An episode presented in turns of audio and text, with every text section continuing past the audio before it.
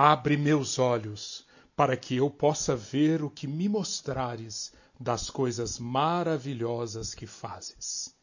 Com esta oração do Salmo 119, versículo 18, eu quero saudar você que está conosco no episódio 66 da série Justiça e Esperança para hoje. Venha comigo para mais um tempo com a mensagem de Isaías. Hoje vamos estudar o capítulo 48 e o tema é Fala, Senhor, porque o teu servo ouve. Sim, esta frase, esta oração ensinada por Eli ao jovem Samuel, ela sintetiza muito bem o que está sendo ensinado nesse capítulo 48 de Isaías. Aprendermos na nossa vida de servos, aprendermos a escutar o que Deus, o Senhor, está falando. Versículo foco, versículo 6 do capítulo 48. Você já ouviu. Agora olhe bem para tudo isto. Será que você não vai admitir que falei a verdade? Neste capítulo, portanto, Isaías toca num dos temas fundamentais para toda a nossa vida como servas, como servos. Nós já aprendemos que para vivermos como servas e servos, nós precisamos aprender a praticar fé e esperança incondicionais no Deus eterno. Mas fé e esperança incondicionais pressupõem que nós aprendemos a escutar, a ouvir o que o Senhor Deus está dizendo, ao invés de ouvir o que os ídolos estão nos falando. E este ouvir, esse escutar, nós não nascemos sabendo. Pelo contrário, veremos que a nossa natureza, a natureza humana, tem como que uma alergia natural à palavra da verdade, à palavra de Deus. Então, Isaías desafia o povo de Israel e nos desafia a enxergarmos isso e trazermos disciplinas para a nossa vida que permitirão que vivamos escutando a palavra de Deus e escutar, como ouvir, como prestar atenção, como praticar, como obedecer. Isto que estudaremos hoje tem muito a ver com o que eu apresento no, no livro que eu escrevi, Zoológica, no qual eu apresento justamente essa proposição. A grande problemática, o que nos separa de um desfrute da vida de Deus, é a nossa resistência em submetermos-nos à lógica da vida de Deus. E a solução que eu reforço ali é colocarmos em prática aquilo que Isaías apresenta no livro dele, aqui neste capítulo, com outras palavras, mas essencialmente é a mesma solução: saber, considerar e apresentar. Saber, considerar e apresentar entrar numa relação viva, dinâmica, intensa com a palavra de Deus, que, que se torna o fundamento para que o ciclo de vida Zoe, a vida na graça de Deus, opere a transformação que tanto necessitamos para darmos frutos na nossa existência e participarmos da história da salvação em nossos dias. Nós vamos estudar esse capítulo levando em conta seis aspectos do ouvir, do ouvir Deus falar. Primeiro aspecto, a importância do ouvir para vivermos como servos. Se você prestar atenção na leitura deste capítulo 48, vai saltar aos seus olhos que escutar, escutar a voz de Deus é o tema principal aqui. A começar no versículo 1, note, leia comigo no versículo 1, a começar pelas palavras introdutórias do capítulo. Escutem isto, casa de Jacó. Vocês que se chamam pelo nome de Israel, e saíram da linhagem de Judá. Versículo 12: Escute, ó Jacó, e também você, Israel, a quem chamei. Palavras ligadas ao verbo escute, escute. Essas palavras ocorrem dez vezes ao longo deste capítulo. Logo, é, é claramente a ênfase do capítulo. Estamos sendo chamados aqui para escutarmos a importância de aprender a ouvir para vivermos como servos. E por quê? Isaías nos dá algumas razões. Porque ouvir é uma evidência de confiar. Ouvir está profundamente ligado a confiar. Sabemos, se nós olharmos mais panoramicamente para tudo que está sendo dito aqui no livro do profeta Isaías, nós vamos ver desde o primeiro capítulo que a crise central da fé israelita, tanto no período em que Isaías viveu, quanto depois no exílio, a crise central era essa: quem é Deus? Este Deus controla de fato a história? Este Deus é de fato aquele transcendente, é aquele santo a quem unicamente nós devemos adorar? Este Deus é digno de confiança? Esta é a questão central. Essa é a crise por detrás de todas as épocas cobertas pelo livro de Isaías. E ouvir, ouvir, escutar é uma demonstração de que nós respondemos a esta pergunta com um grande sim. Deus é confiável, Deus é único, Deus é transcendente, Deus é santo, Deus é incomparável. Este é o nosso Deus. E por isso eu vou escutá-lo. Escutar, como aparece tantas vezes neste capítulo, não é apenas ouvir e nem mesmo somente prestar atenção. O verbo chamar em hebraico implica em obedecer, tomando as medidas adequadas em relação à mensagem que foi ouvida, ajustando a sua vida para viver de uma maneira consistente com aquilo que você ouviu. É isto que significa para valer o, o, o escutar. O Deus vivo falou, revelando-se por meio da palavra humana. E se você quer ser de fato, versículo 1, a casa de Jacó, se você se chama pelo nome de Israel, se você reconhece que saiu da linhagem de Judá, o coerente, o consistente é escutar, ouvir, prestar atenção e obedecer. Esta vida consistente com o ouvir é apresentada aqui nos versículos 1 e 2. Notem, vocês que juram pelo nome do Senhor e confessam o Deus de Israel, mas não em verdade nem em justiça. Da santa cidade tomam o nome e se firmam sobre o Deus de Israel, cujo nome é Senhor dos Exércitos.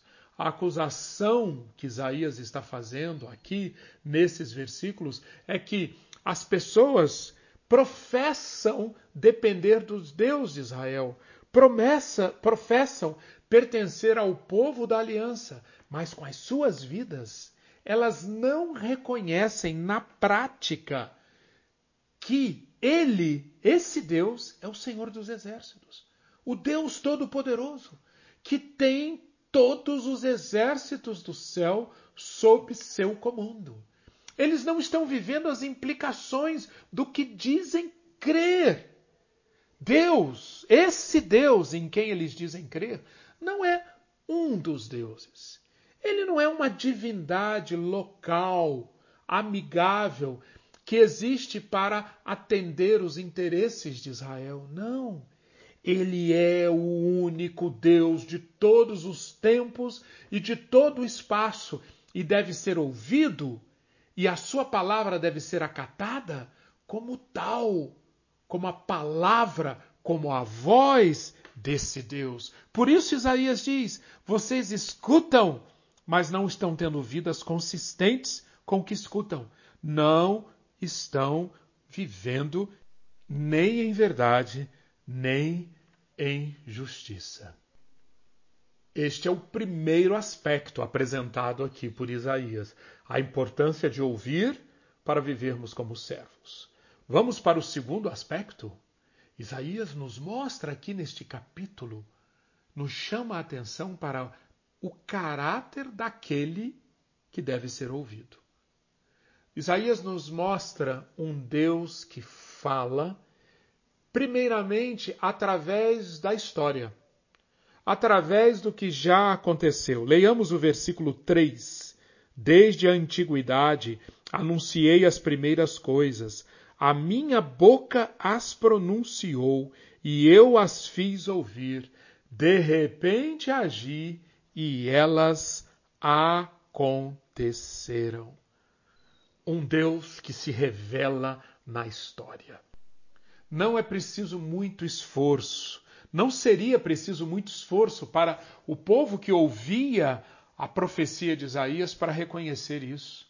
Que desde a antiguidade a boca de Deus pronunciou, anunciou, falou as coisas. Ele agiu e elas se cumpriram. Por exemplo, Gênesis 15, um dos anúncios desse Deus, Abraão foi informado com antecedência sobre a permanência dele, da sua família no Egito cumprido.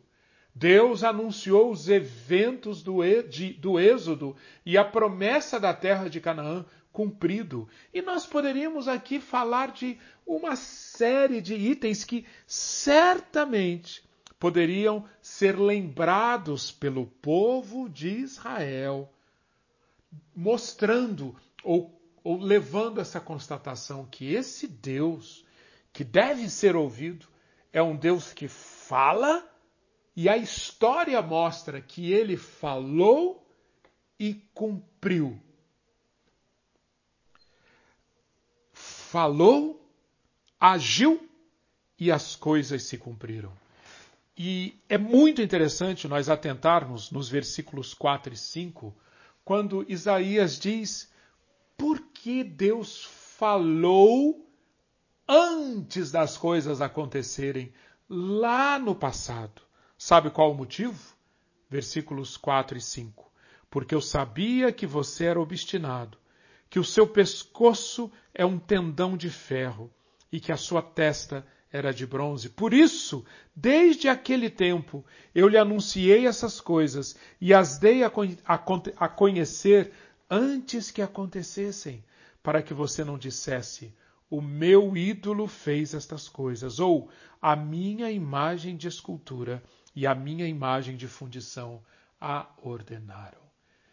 É impressionante como fica claro neste capítulo, como em tantas outras passagens daqui, que Deus nos conhece com tanta profundidade e Ele sabe como existe em nós uma tendência uma força governada pelo egocentrismo, pelo nosso narcisismo, pela nossa egolatria, de tal maneira que é muito fácil para nós criarmos narrativas sobre as coisas que estão acontecendo, narrativas tendo nós, os seres humanos, no centro.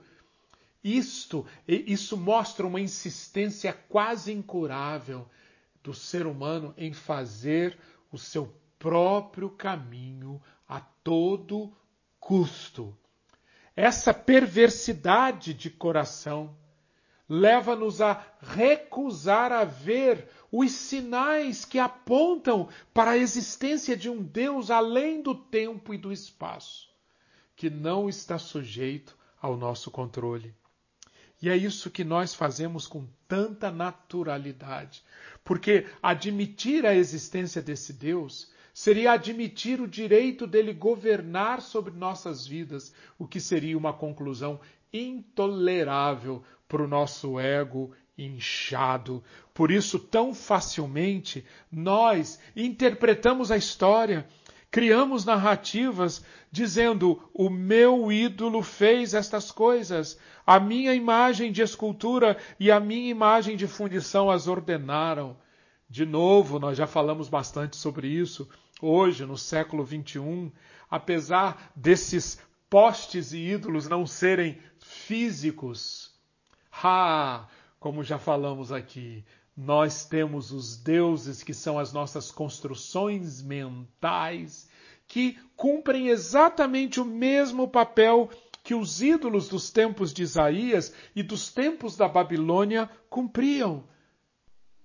Coisas, sistemas, pessoas, dinheiro, fama, conforto. Estes são alguns dos ídolos que povoam as nossas narrativas. Isaías está aqui dizendo: porque Deus sabe que nós somos assim, ele apresenta a história antes da história acontecer e ela se realiza. E se nós olhássemos para a história, da maneira como Isaías nos apresenta aqui, se o povo de Israel olhasse para a história, olhasse para as promessas a Abraão, olhasse para o Êxodo, olhasse para a entrada na terra de Canaã e para tantos e tantos outros eventos da história, o povo veria que esse Deus anunciou tantas e tantas coisas, deu a conhecer tantas e tantas coisas antes que acontecessem, como uma forma de desviar o seu povo da idolatria. Esse é o Deus que fala através da história, e um olhar da história, guiado por Deus, vai nos ajudar a perceber o caráter desse Deus que fala, que continua falando que fala hoje e quer que nós o ouçamos, olhando para a história.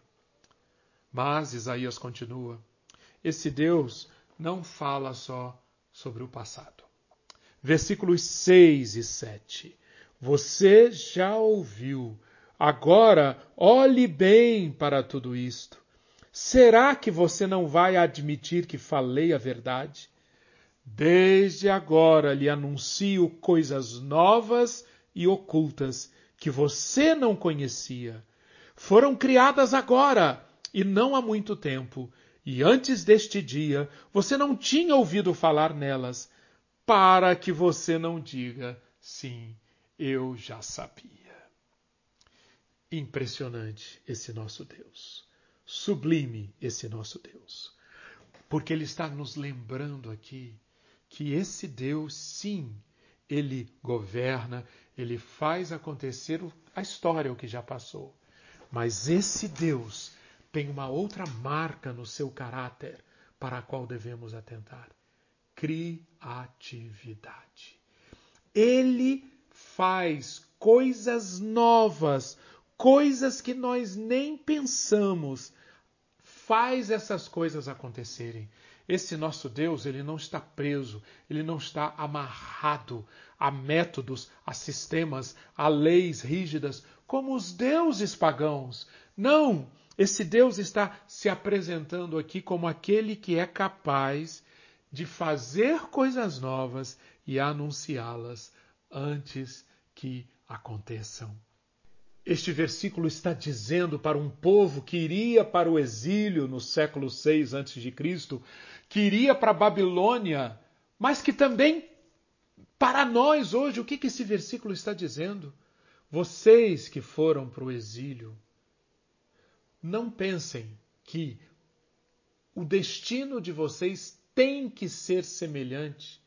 O destino de vocês em Jerusalém tem que ser o mesmo destino de Samaria, do Reino do Norte, que nunca mais voltou a se organizar Não, eu não estou preso, eu não estou confinado, diz o Senhor.